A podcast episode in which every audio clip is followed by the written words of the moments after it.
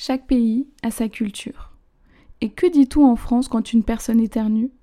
C'est ce que je vais vous expliquer tout de suite dans ce tout nouvel épisode du podcast Vive l'apprentissage du français. Bienvenue dans le podcast Vive l'apprentissage du français, le podcast qui t'aide à améliorer ton français. Je m'appelle Elodie et je suis professeure de français langue étrangère ainsi qu'examinatrice TCF. Avec ce podcast, j'ai le désir de t'aider dans ton apprentissage de la langue française. Au travers d'activités, d'explications et autres informations, je chercherai à te faire progresser dans la langue de Molière et ce, sans oublier de te faire découvrir la culture française et francophone. Je te détaillerai également l'utilisation de différents outils pouvant t'aider dans ton apprentissage.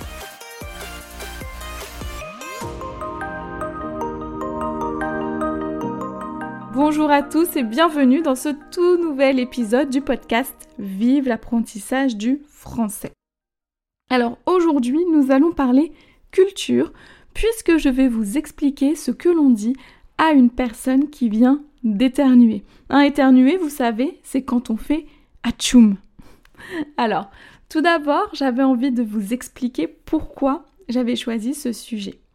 Alors en fait, dans ma classe, hein, dans mes groupes euh, de personnes qui apprennent le français, quand il y a une personne qui éternue, hein, souvent du coup je leur explique ce qu'on dit quand quelqu'un éternue et généralement ça les fait euh, ça les fait rire, ça les fait rigoler parce que c'est pas forcément des choses auxquelles on s'attend.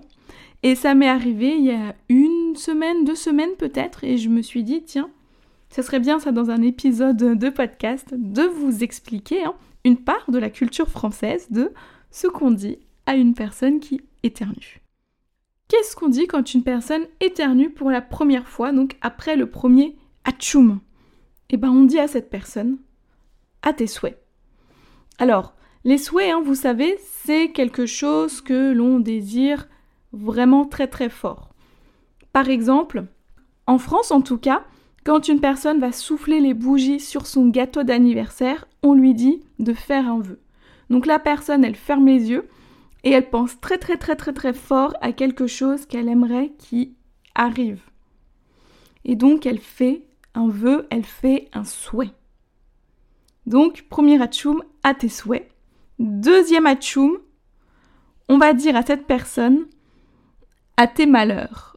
Alors les malheurs, c'est le contraire du bonheur.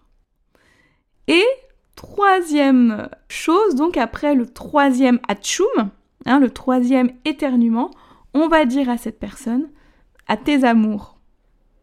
Voilà, donc récapitulatif. Hatchoum à tes souhaits. Re-hatchoum à tes malheurs.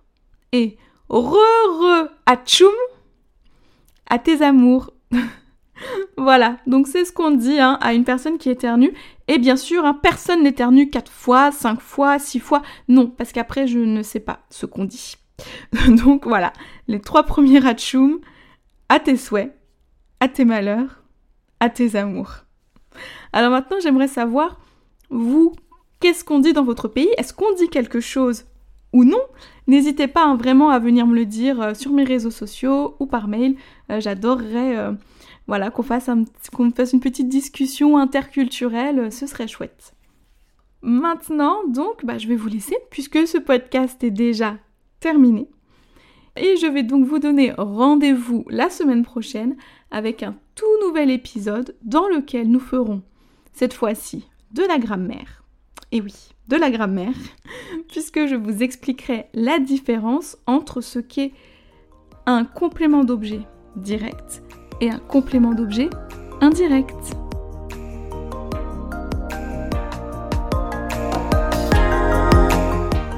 Merci d'avoir écouté cet épisode et j'espère qu'il t'aura plu.